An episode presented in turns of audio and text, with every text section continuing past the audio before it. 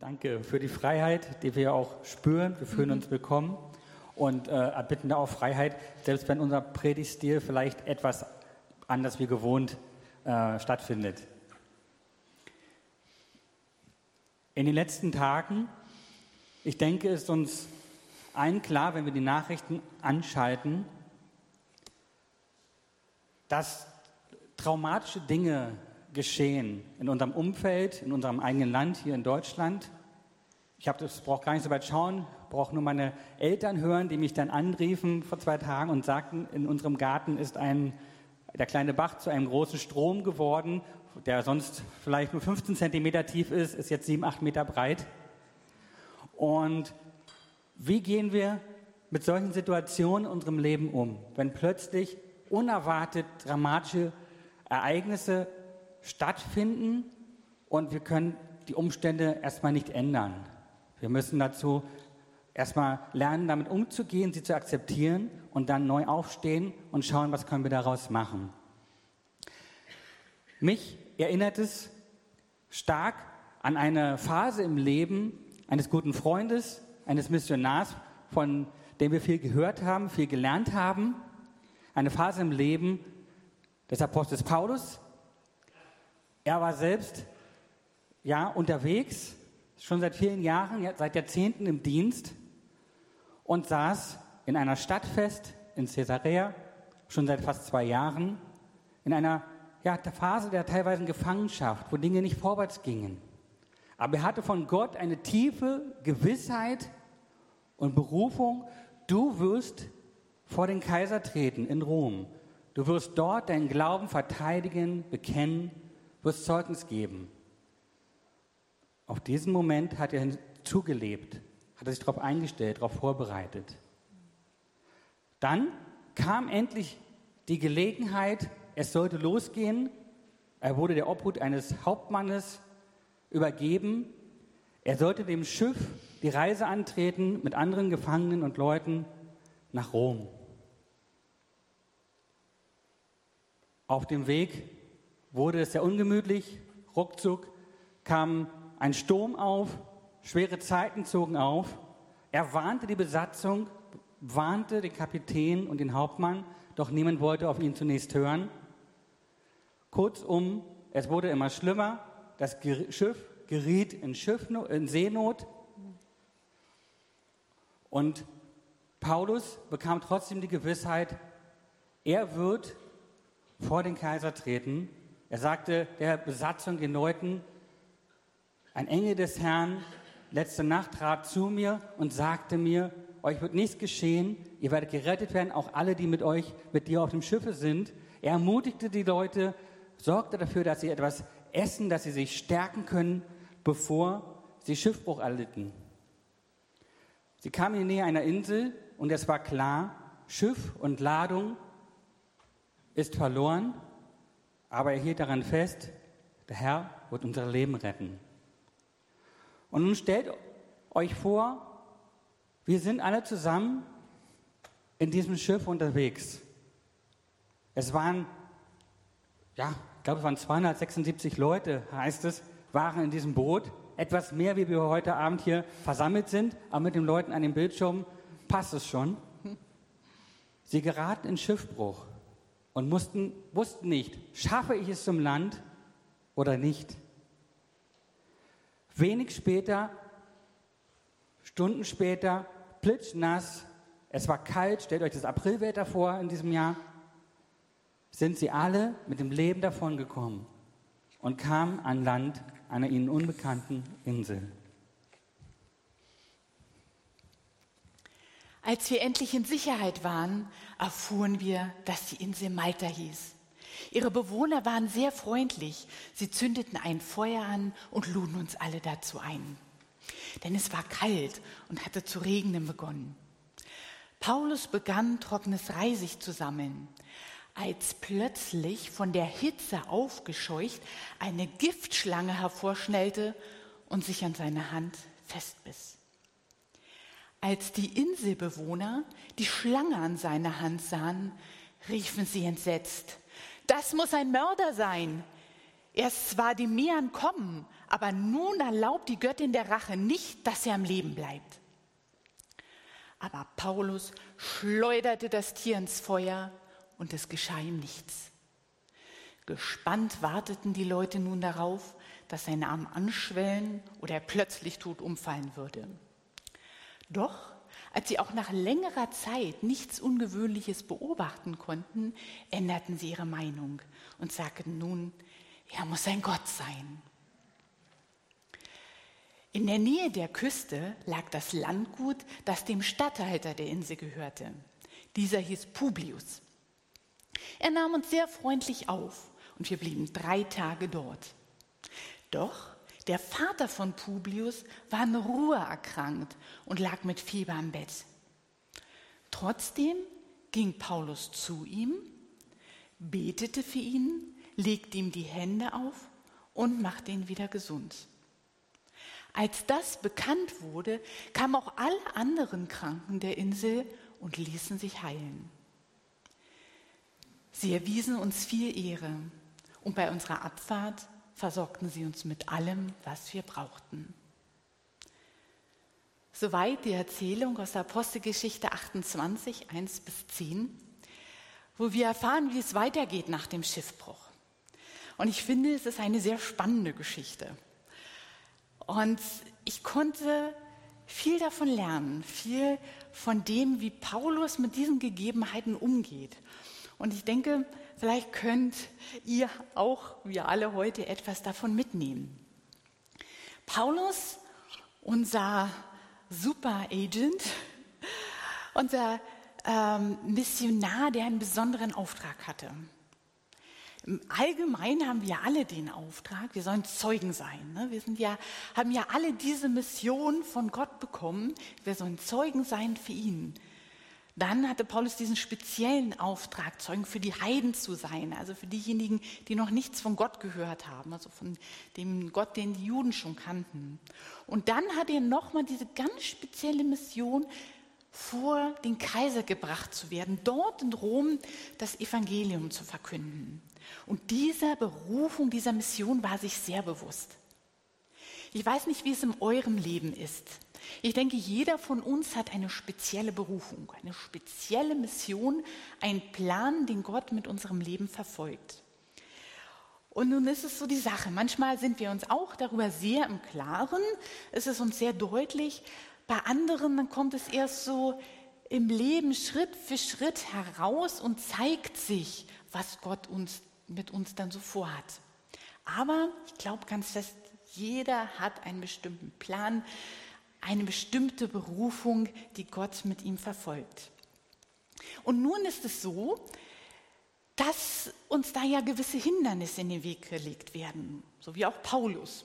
Und da finde ich es spannend, wie er damit umgeht. Und ich denke, da können wir doch viel von ihm lernen. Also mir ging es jedenfalls so. Der erste Punkt, ich habe drei Punkte mitgebracht, ne? macht sich immer so schön. Der erste Punkt, Paulus lässt sich nicht von den Umständen von seiner Mission abbringen. Man bedenke, Schiffbruch im Mittelmeer. Ich denke, gerade zu diesen Zeiten ist es uns noch näher als sonst, denn man denkt an die Flüchtlinge, die im Winter, wie Paulus dort, an den Mittelmeerinseln ankommen, angespült werden, pitschnass, alles verloren, es ist kalt. Und heutzutage äh, hat man jedoch oft Ersthelfer, die mit Decken und Tee und da sind und die Flüchtlinge aufnehmen, in Lager gebracht werden und so weiter. Damals gab es das nicht.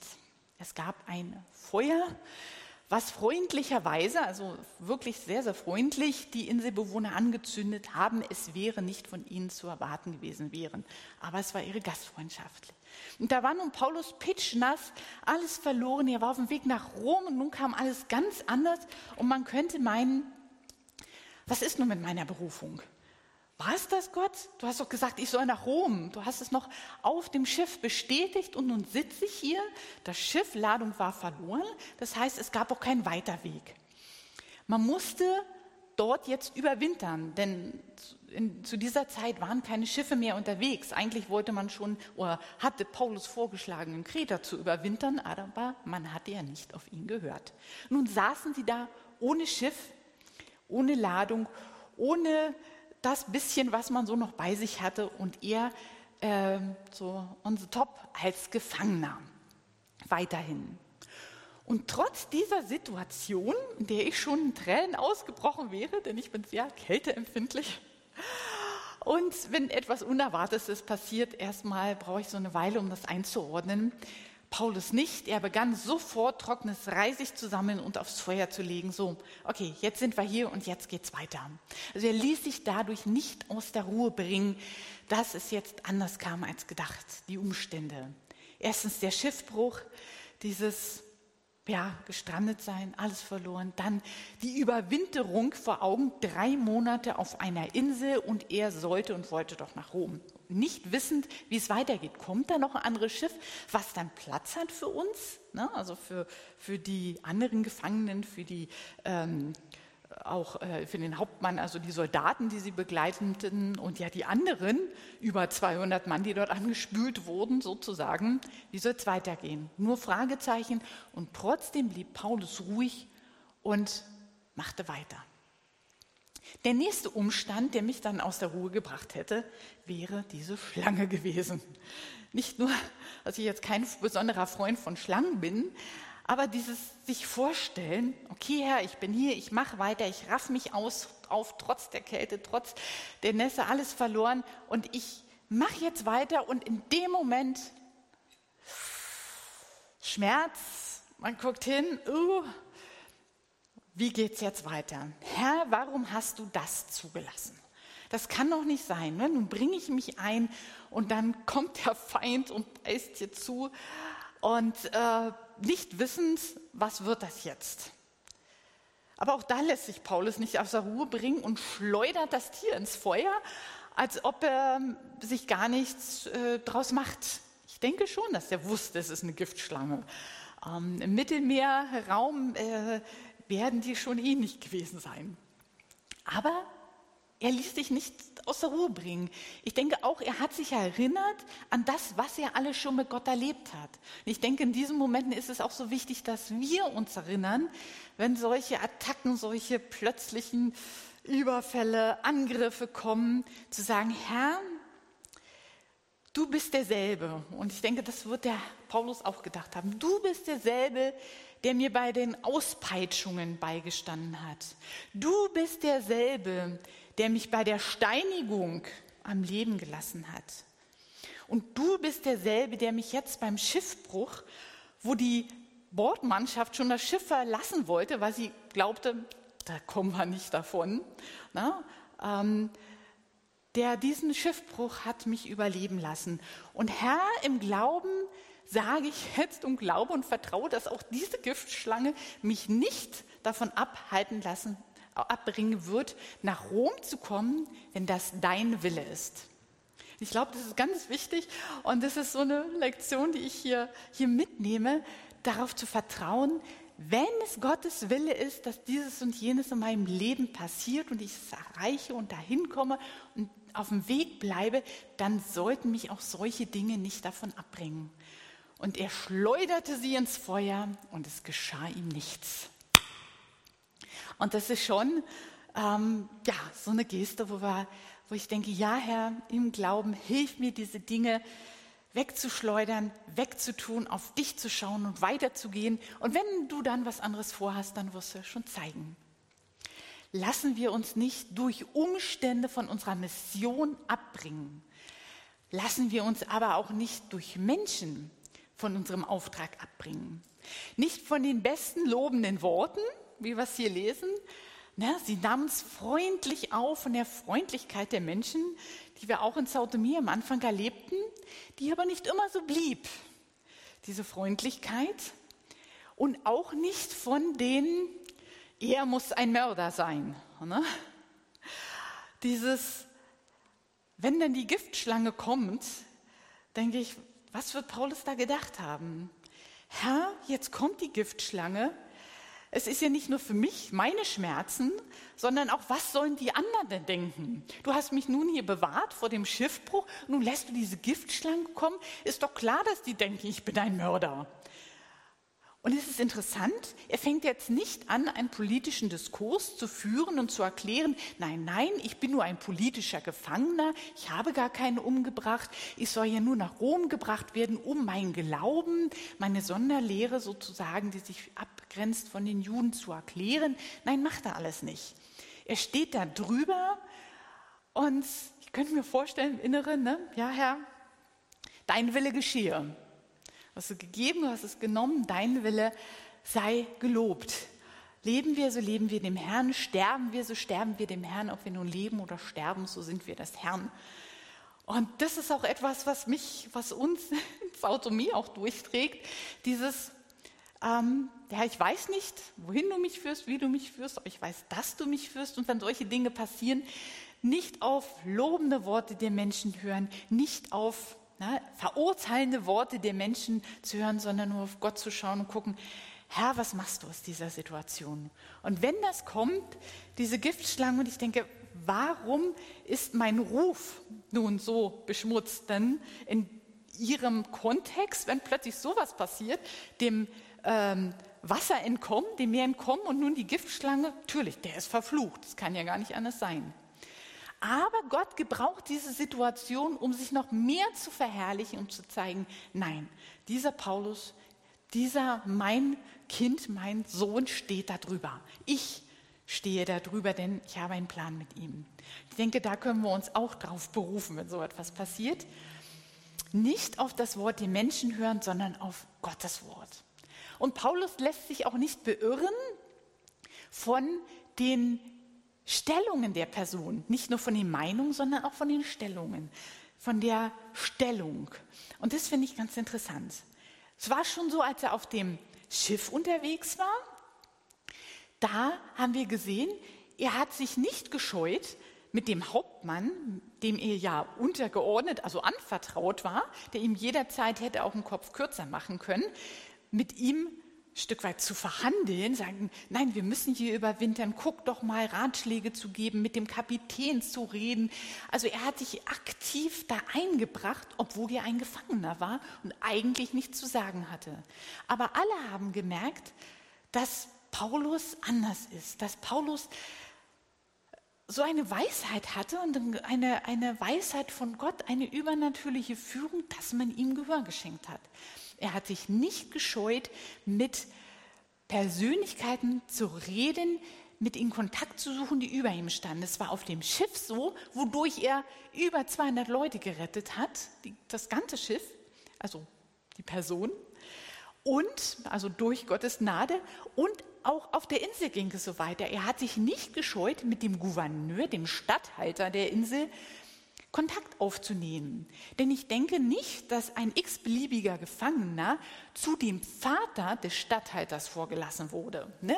Man denke, Gefangene, die nach Rom gebracht wurden, die hatten schon was Besonderes ausgefressen, sage ich mal. Gut, wahrscheinlich römische Bürger, aber man machte sich nicht mit allen solche Arbeit. Aber in diesen drei Tagen, wo er dort zu Gast war, hat der Statthalter gemerkt, der ist anders. Und er konnte zu dem Vater gehen und hat für ihn gebetet, hat ihn geheilt. Und ähm, ich weiß nicht, inwieweit die Ruhe bekannt ist. Es ist eine Durchfallerkrankung, also Magen-Darm-Erkrankung. Und äh, selbst wir, wenn wir so eine normale Magen-Darm-Grippe in der Familie haben, denke ich mal, werden versuchen, Besuche zu vermeiden, denn wir wissen alle, es ist gut ansteckend, es ist hoch ansteckend. Und die Ruhe, so ähnlich ne, wie die Cholera, insbesondere diese Dehydrierung, dieses, die Leute besucht man eigentlich nicht, da macht man einen Bogen drum. Aber Paulus hat sich nicht gescheut vor den hochgestellten Leuten und er hat sich nicht gescheut vor den kranken Leuten und den Armen der Insel, die dann kamen, als der Vater geheilt wurde. Denn wir kennen es aus unseren Breitengraden, insbesondere die Armen haben besonders oft Typhus. Also Febre de Typhoidea heißt es bei uns. Das ist auch so eine äh, Durchfallerkrankung, fiebrige Durchfallerkrankung, auch Salmonellen und so weiter, weil sie einfach schlechte Hygiene haben, schlechtes Wasser, schlechte Ernährung und dann sind sie noch anfälliger. Und Paulus hat sich da nicht gescheut. Er hat sich nicht abbringen lassen von der Meinung der Menschen nicht von der Stellung.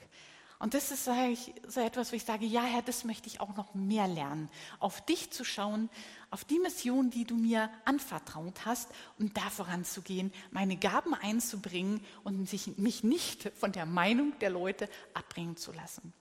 Und der dritte Punkt, den ich besonders spannend und schwierig zugleich finde, ist, Paulus hat sich nicht von seiner Mission abbringen lassen von sich selbst. Denn ich denke, oder das kenne ich so von mir, manchmal ist der größte Stolperstein, sind wir uns selbst, dass ich mir selbst im Wege stehe. Der Weg ist klar, ähm, ich weiß wohin und trotzdem irgendwie komme ich nicht weiter. Ich denke, nein, Herr, das wird nicht, ich kann das nicht, wie soll das werden? Ich bin enttäuscht von Dingen, die Gott nicht getan hat oder die Gott zugelassen hat. Und das hemmt mich in meiner Berufung voranzugehen, weil ich Gottes Wege nicht verstehe und dann sage, nö Herr, also ähm, da kann ich jetzt nicht mitgehen, da komme ich nicht hinterher. Das musst du mir jetzt erklären. Und in dieser Zeit merke ich, da bin ich einfach nicht so offen. Und Paulus zeigt mir hier, dass er das nicht tut.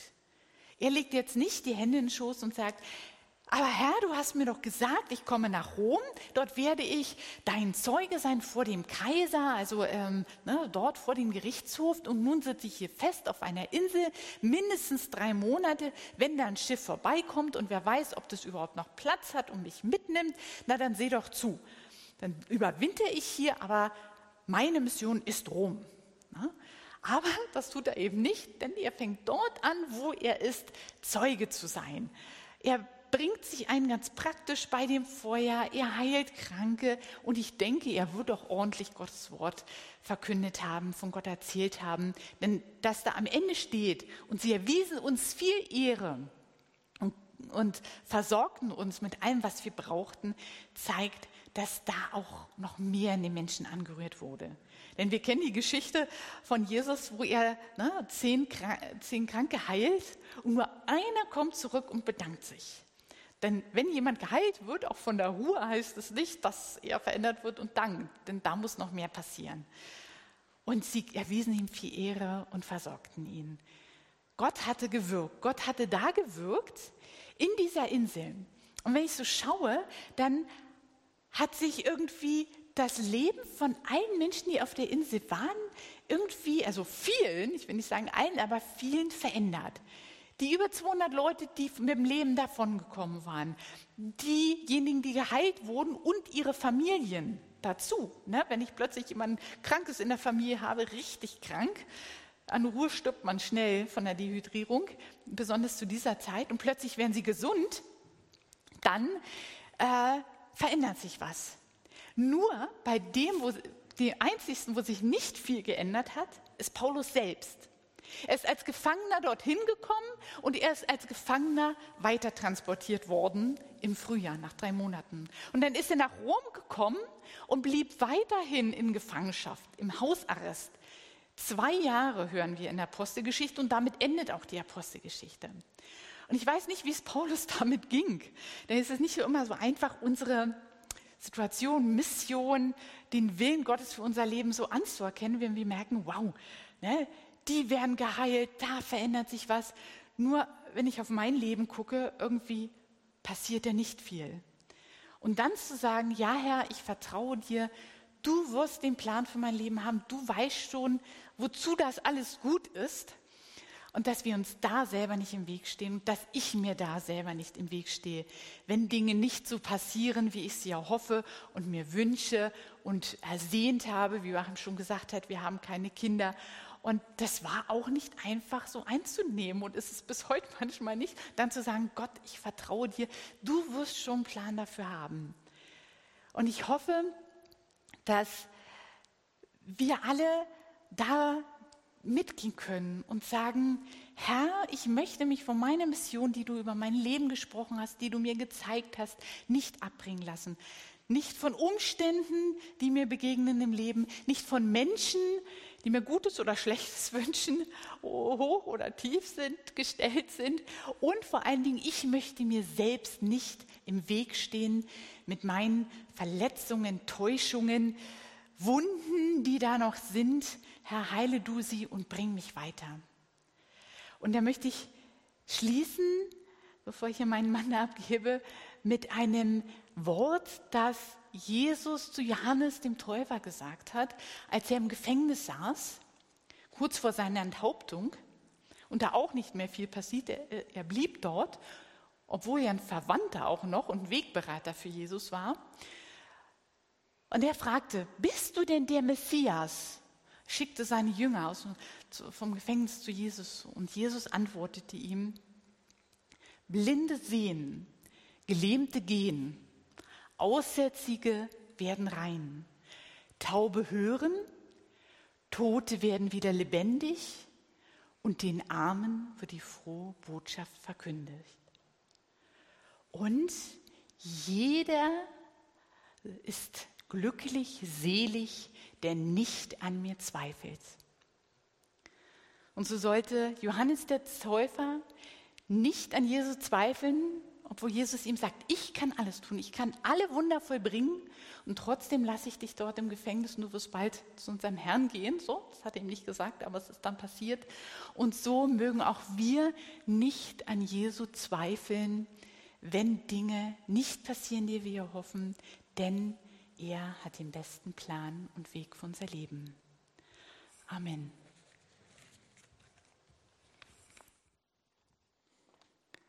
Vielen Dank, mein Schatz.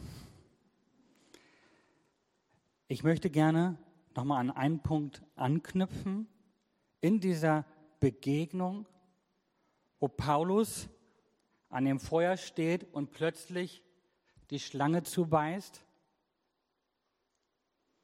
und möchte Sie und euch bitten, darüber nachzudenken, gibt es nicht auch bei euch eine Situation, wo ihr nicht loslassen könnt?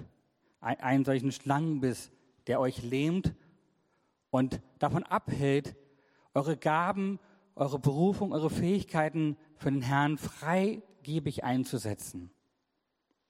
Ich muss dort denken, auch an eine Situation denken, vor ein, wenigen Jahren, unsere Schule lief eigentlich ganz gut, dann doch dann plötzlich mitten äh, in einem Semester, wir hatten noch zwei andere Ehepaare, Familien aus Brasilien, die ja so das Kernteam bildeten der Lehrer. Ein Ehepaar sagte, wir haben den Eindruck, wir müssten jetzt zurückgehen, mitten im Semester. Und äh, uns zieht es wieder zurück nach Brasilien aus verschiedensten Gründen. Und als sie sagten, sie ging, möchten gehen, sagte das andere Ehepaar wenige Wochen später, ja, bei uns ist es auch so jetzt dran. Ähm, ich, ja, wir möchten, ja, wir sind, wir sind schwanger und äh, denken auch, dass es Zeit ist zu gehen. Und gingen auch noch mitten im Semester.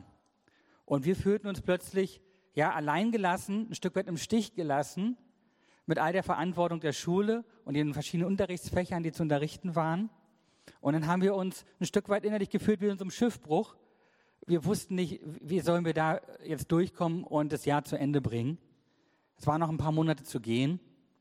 Und wir haben uns gefühlt abgemüht und das Letzte an Kraft gegeben und sind dann angelandet, konnten die Absolvierungsfeier feiern, waren aber erschöpft, waren fertig. Und dann zu sagen, okay, wir gucken trotzdem weiter. Herr, wie soll es jetzt weitergehen? Wie soll das nächste Jahr aussehen? Die Lehrer sind erstmal fort, unsere wichtigsten. Und dann in dieser ein Stück weit, wir haben nicht nur unsere Lehrer, wir haben unsere besten Freunde in dem Moment ein Stück weit mussten wir ziehen lassen. Kam es dann dazu, dass wir gucken, ja, wen haben wir denn noch? Wir haben ja auch noch ein paar andere Kollegen, lokale Pastoren, die uns hier und dort helfen beim Unterrichten und haben dann plötzlich gemerkt, dass ein paar von diesen Beziehungen vielleicht doch nicht so tief verwurzelt waren, wie wir dachten. Ich, ich bin ein Teammensch ich brauche Gemeinschaft. Ich will nicht nur arbeiten und funktionieren, ich brauche freundschaftliche Gemeinschaft. Ich möchte auch mal zusammen spielen mit jemandem. Und dann kam es dazu, ach, wir dachten, wir brauchen mal einen Tag der Entspannung und, und wollten mit Leuten, dann, Mensch, ihr macht doch einen Strandtag, können wir nicht mitkommen? Und uns wurde gesagt, naja, äh, eigentlich, eigentlich passt es nicht so. Ihr, ihr, seid ein Stück weit so anders, ihr seid irgendwie Spielverderber. Wir sind halt nicht so lustig, ne? eine ganz andere Kultur. Und das hat plötzlich wie so ein Schlangenbiss gesessen, hat uns tief verletzt. Und haben gemerkt, das hat uns plötzlich so gelähmt, dass wir nicht wussten, wie, wie sollen wir damit umgehen, wie können wir jetzt weiter arbeiten miteinander. Und ja, wenn plötzlich so eine persönlichen Verletzungen aufkommen in unserem Leben, ist es so wichtig, dass wir Wege finden, auch mit Hilfe von anderen, um loszulassen. Um loszulassen, was uns blockiert, was uns aufhält Sonst ja, kommt unsere Mission in Gefahr. Unser, unser Auftrag, den wir von Gott haben, den ich habe. Bei mir hat es lange gedauert. Ich habe es leider nicht geschafft, es schnell abzuschütteln wie Paulus. Es hat Monate gedauert. Ein Prozess des Loslassens. Ich habe mich erstmal eingeigelt, habe ein Stück weit angefangen, Dienst nach Vorschrift zu machen, das Nötigste. Aber meine eigentlichen Gaben und, und Fähigkeiten, Menschen, unsere Studenten, und Pastoren zu begleiten, zu besuchen, ähm, mit Rat und Tat zur Seite zu stellen, zu helfen, wenn es nötig ist, die Not um mich herum wahrzunehmen, das kam zum Erliegen. Denn ich war blockiert durch meine Verletzungen. Und erst als ich fähig war, diese Verletzung loszulassen, dieses, dieses Wort, was ausgesprochen wurde, ja zu vergeben, Beziehung wieder zu heilen. Erst dann konnte ich wieder meine Berufung ausleben, meine Gaben einsetzen, so wie Gott es sich gedacht hat. Und dazu möchte ich uns heute Abend Mut machen, wenn du, wenn jemand hier spürt, es gibt auch bei mir einen Bereich, da möchte ich eine, brauche ich Hilfe, um eine Befreiung zu erleben, diesen Schlangenbiss loszuwerden. Dann ja, nehmt es ernst, diesen, diesen Moment, wo Gott euch das aufzeigt. Und darüber möchte ich jetzt kurz beten, denn für mich war das eine Befreiung, der uns es ermöglicht hat, weiter unseren Dienst zu tun. Und wer spürt, ja, das möchte ich gerne, ich möchte diesen Schritt gehen, versuchen mit Gottes Hilfe, mit seinem Heiligen Geist, ja, es vor ihm niederlegen, der darf gerne in, darf dazu aufstehen oder knien oder einfach nur sitzen bleiben, aber lasst uns gemeinsam mit einem Gebet es vom Herrn bringen.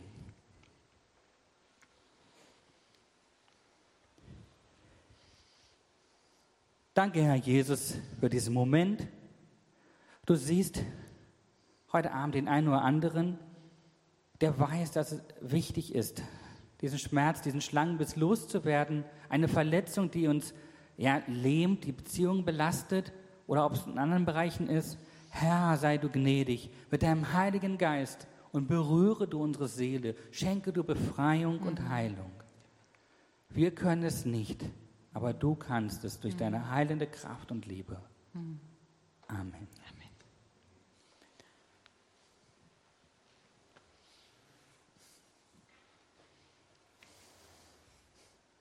Okay. Ja, jetzt möchten wir euch noch etwas mitnehmen auf die Insel. Wir haben ja schon ein bisschen davon erzählt und angedeutet. Und hier sieht man es nochmal ganz konkret.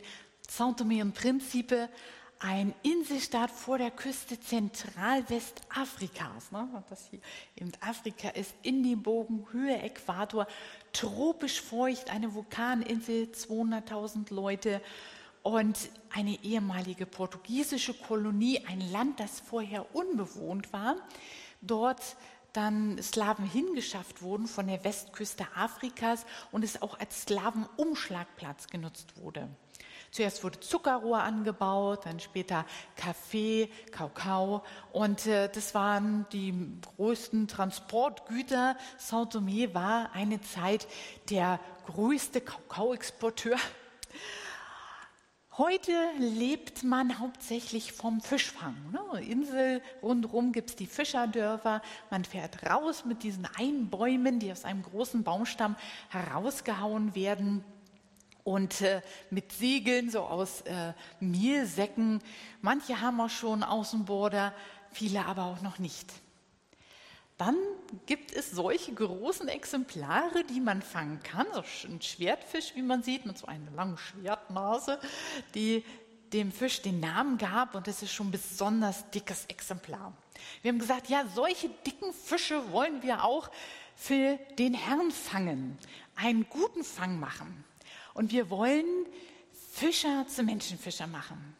Und dieses erste Foto da mit den Einbäumen, das ist genau aus einer Gemeinde heraus gemacht worden. Also hier steht das Holzhaus, Gemeindehaus, man guckt raus und die Pastoren sind wirklich Fischer. Und man ist zurückversetzt äh, zu Jesu Zeiten, wo er am See Genezareth umherging und dann Petrus und Andreas sind die, äh, die ersten Jünger berief, ne, kommt in meine Nachfolge und werdet Menschenfischer. Und das möchten wir auch machen hier in der Bibelschule mit unseren Studenten. Die sind nicht nur Fischer, es gibt auch Bauern und Lehrer, manche arbeiten auch in der Bank und ähm, so ganz unterschiedlich. Aber trotzdem möchten wir doch sie alle zurüsten, damit sie noch besseres Handwerkszeug für ihren sag ich mal, geistlichen Fischfang haben, um besser Menschen das Evangelium weiterzugeben, die Bibel besser kennenlernen, weil, wie, schon erwähnt, vorher gab es dort keine theologische Ausbildungsstätte und dass sie jetzt noch mehr in die Materie eindringen, sozusagen, ne? Altes, Neues Testament, äh, Kirchengeschichte, systematische Theologie. Wir haben da zwei äh, ähm, Ausbildungsstränge, die pastorale, wie wir hier sehen, äh, wo wir gemeindeübergreifend unterrichten. Also unsere Studenten kommen aus Gemeinden, die auf Basis der evangelischen Allianz arbeiten und die von ihren Pastoren, Hauptpastoren geschickt werden. Also man kann sich bei uns nicht äh, privat anmelden, sondern sie kommen, sie kommen, werden reichlich geschickt und sind interessiert. Und Joachim wird ein bisschen was zu den Studiengängen sagen. Ja, das eine ist so das Klassische, äh, dass wir alle einen Lehrer haben und haben dann Schüler um den Tisch und bekannt Unterrichtsmaterialien.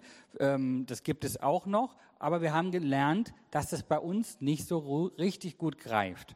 Und ähm, haben dann gewagt, mit Hilfe von anderen auch, ähm, wir möchten was Neues ausprobieren und möchten gerne ähm, angepasster an die lokale Kultur arbeiten. Und das heißt, man arbeitet mündlich, möglichst ohne irgendwas Schriftliches, ohne Notizen. Ähm, wir lernen und betrachten biblische Geschichten aus dem Alten und Neuen Testament, trainieren die, lernen sie auswendig, besprechen sie in Kleingruppen und spielen sie nach. Ähm, das heißt, ich erzähle erstmal den biblischen ein Kapitel aus der Bibel, erzähle es noch ein zweites Mal und dann erzähle ich es noch ein drittes Mal. Da spielen wir das schon mit allen Anwesenden nach ja, und besprechen so das. Ähm, das heißt, es gibt dann so immer so eine Art Live-Theater mhm. und danach stellen wir viele Fragen zu dem Text. Was gefällt euch an dem Text? Was gefällt euch nicht? Ähm, wie reagieren die Menschen? Wie, wie erkennen wir Gott in der Geschichte? Was tut er? Was will er uns sagen? Wie reagieren die Menschen darauf? Und was heißt es für mich? Wie möchte ich darauf reagieren? Wie möchte ich es anwenden? Und es ist ganz spannend, wie unsere Leute da so aufnahmefähig sind, dass sie manchmal nur vom zwei, dreimal Hören eines biblischen Kapitels in der Lage sind, es fast wortwörtlich, sehr genau mit Details wiederzugeben und weiterzugeben. Wir trainieren ein Stück weit biblische Geschichtenerzähler und, ähm, und dürfen nun jetzt in den letzten Jahren mehr und mehr ernten, was wir sehen. Denn ja, Gottes Wort, Gottes Geschichten verbreiten sich auf der Insel. Und jetzt werden wir immer öfter eingeladen zu, zu taufen in die, in die Dörfer hinein und erleben, wie Leute, die bei uns in der Ausbildung waren in den letzten Jahren, jetzt Gemeinden gründen und neue Gemeinden entstehen. Und Jetzt gehört es mehr und mehr zu unserer Aufgabe, ja ein Stück weit Mentor, Begleiter zu sein, die jungen Pastoren und Familien zu begleiten, auf den Dörfern zu, sie zu besuchen, sie wahrzunehmen, wertzuschätzen und zu hören, wo liegen eure Herausforderungen. Und das macht viel mit ihnen, wenn sie merken, sie stehen da nicht allein. Ähm, es ist nicht nur irgendwelche Seminare, die sie besuchen, nein, sie werden auch begleitet von, von ja, anderen Geschwistern, dass wir ein, ja, gemeinsam für den Herrn dastehen. Und das in einem Umfeld, das eigentlich, dem, wenn man hinschaut, dominiert wird von einem tiefen ja, Geisterglauben. Äh, fast jede Familie ist dort drin, ja, würde ich sagen, durch die Tradition verstrickt.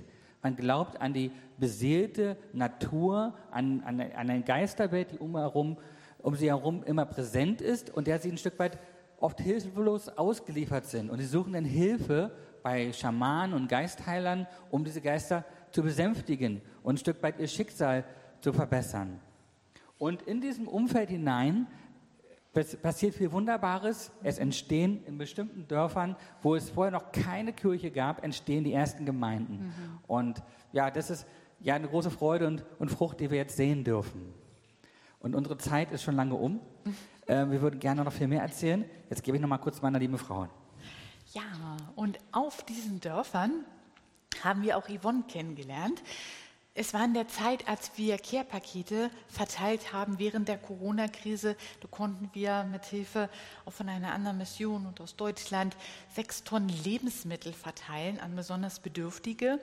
Und in dieser Region, in dem Süden, wo eben besonders der Animismus auch vorherrscht und noch unerreichte Dörfer sind oder wo nur Besuche gemacht werden, es noch keine Gemeinde gibt, da haben wir Yvonne getroffen. Sie sitzt dort, weil sie eben nicht laufen kann. Sie hatte, äh, wurde von ihrem Mann misshandelt. Man sieht auch hier am Hals noch, sie wurde verbrüht, geschlagen. Und sie ist das 39, sieht aber schon aus fast wie ein Greis auf dem Foto. Was uns besonders angesprochen hat dann hier und warum wir sie nicht vergessen haben, war ihre tiefe Beziehung zu Jesus. Sie war trotz allem fröhlich. Sie war nicht, ach, dieser Jammer, dieses, äh, dieser Haufen, also wie man sich das vorstellen könnte, äh, Häufchen Elend, sondern sie hat ihr Vertrauen in unserem Herrn, dass er sie liebt, dass er sie nicht vergessen hat. Und es hat uns so motiviert, dass ich gesagt, diesem Glauben müssen wir auch ähm, Rechnung tragen und haben geguckt, wie können wir ihr helfen? Und gibt es nicht einen Rollstuhl für sie? Sie hatte einen, der war schon lang kaputt. Und da haben wir auch tatsächlich einen gefunden mit Gottes Hilfe durch die Caritas und dadurch auch noch einen Platz im betreuten Wohnen, wo sie auch gepflegt und behandelt wurde. Und dann hat es Gott geschenkt, dass sie wieder laufen gelernt hat. Also das war so ein wirkliches Wunder. Ihre äh, Knie und Knöchel waren schon versteift, sie konnte nicht richtig auftreten, ne, sich nicht halten. Und dass sie nach all den Jahren des Sitzens sich auf dem Boden fort, fortkriechen, äh, ähm, auf dem Popo rutschten, dann wieder äh, aufstehen konnte, laufen gelernt hat. Das war so für ihr Dorf so ein großes Zeugnis von der Allmacht unseres Herrn, von seinem Eingreifen, das uns sehr bewegt hat und auch gesagt hat, ja, es macht einen Unterschied, sich für Einzelne einzusetzen. Nicht nur für Yvonne, die jetzt natürlich eine ganz andere Lebensqualität wieder gewonnen hat und auch frei wurde auch vom Alkohol. Dort sind viele leider abhängig auf den Dörfern. Zuckerrohr, Schnaps, Palmwein und so weiter, aber auch als Zeugnis für das ganze Dorf. Und da könnt ihr mitbeten, dass da wirklich dieser Glaube anhält bei ihr, das Zeugnis weiter redet ähm, und es eine, eine Gemeinde entsteht. Also nicht nur Besuche, sondern dort auch eine Gemeinde gebaut wird und eine äh, Präsenz von Christen da ist. Mit diesem Foto möchten wir hier schließen. Ich weiß nicht, ob ihr es erkennt. Es ist eine Passionsblüte, die wir hier sehen. Und die hat sich in unseren Stacheldraht auf der Mauer hinein gerankelt, entwickelt. Also die, diese ähm, Maracuja-Pflanze hat sich die, die, die Mauer erklommen und dort hineingeblüht wo man sagt, es ist doch eigentlich kein Ort, der zum Blühen einlädt. Ne? Also es ist eher, dass man sagt, die verletzt sich doch, die Blätter und die Blüten. Des, also wo mein Mann Joachim die, diesen Stacheldraht gesetzt hat, seine Hände waren zerkratzt und blutig und äh, voller Wunden.